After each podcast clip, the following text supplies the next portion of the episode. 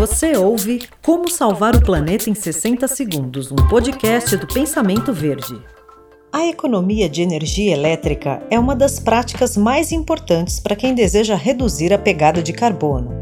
E uma medida simples que você pode fazer hoje mesmo na sua casa é tirar todos os aparelhos elétricos da tomada.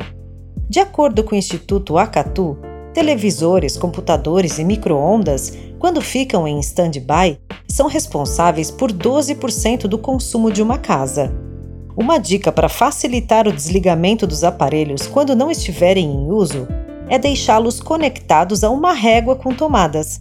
Assim, você liga e desliga apenas um botão, sempre que for necessário.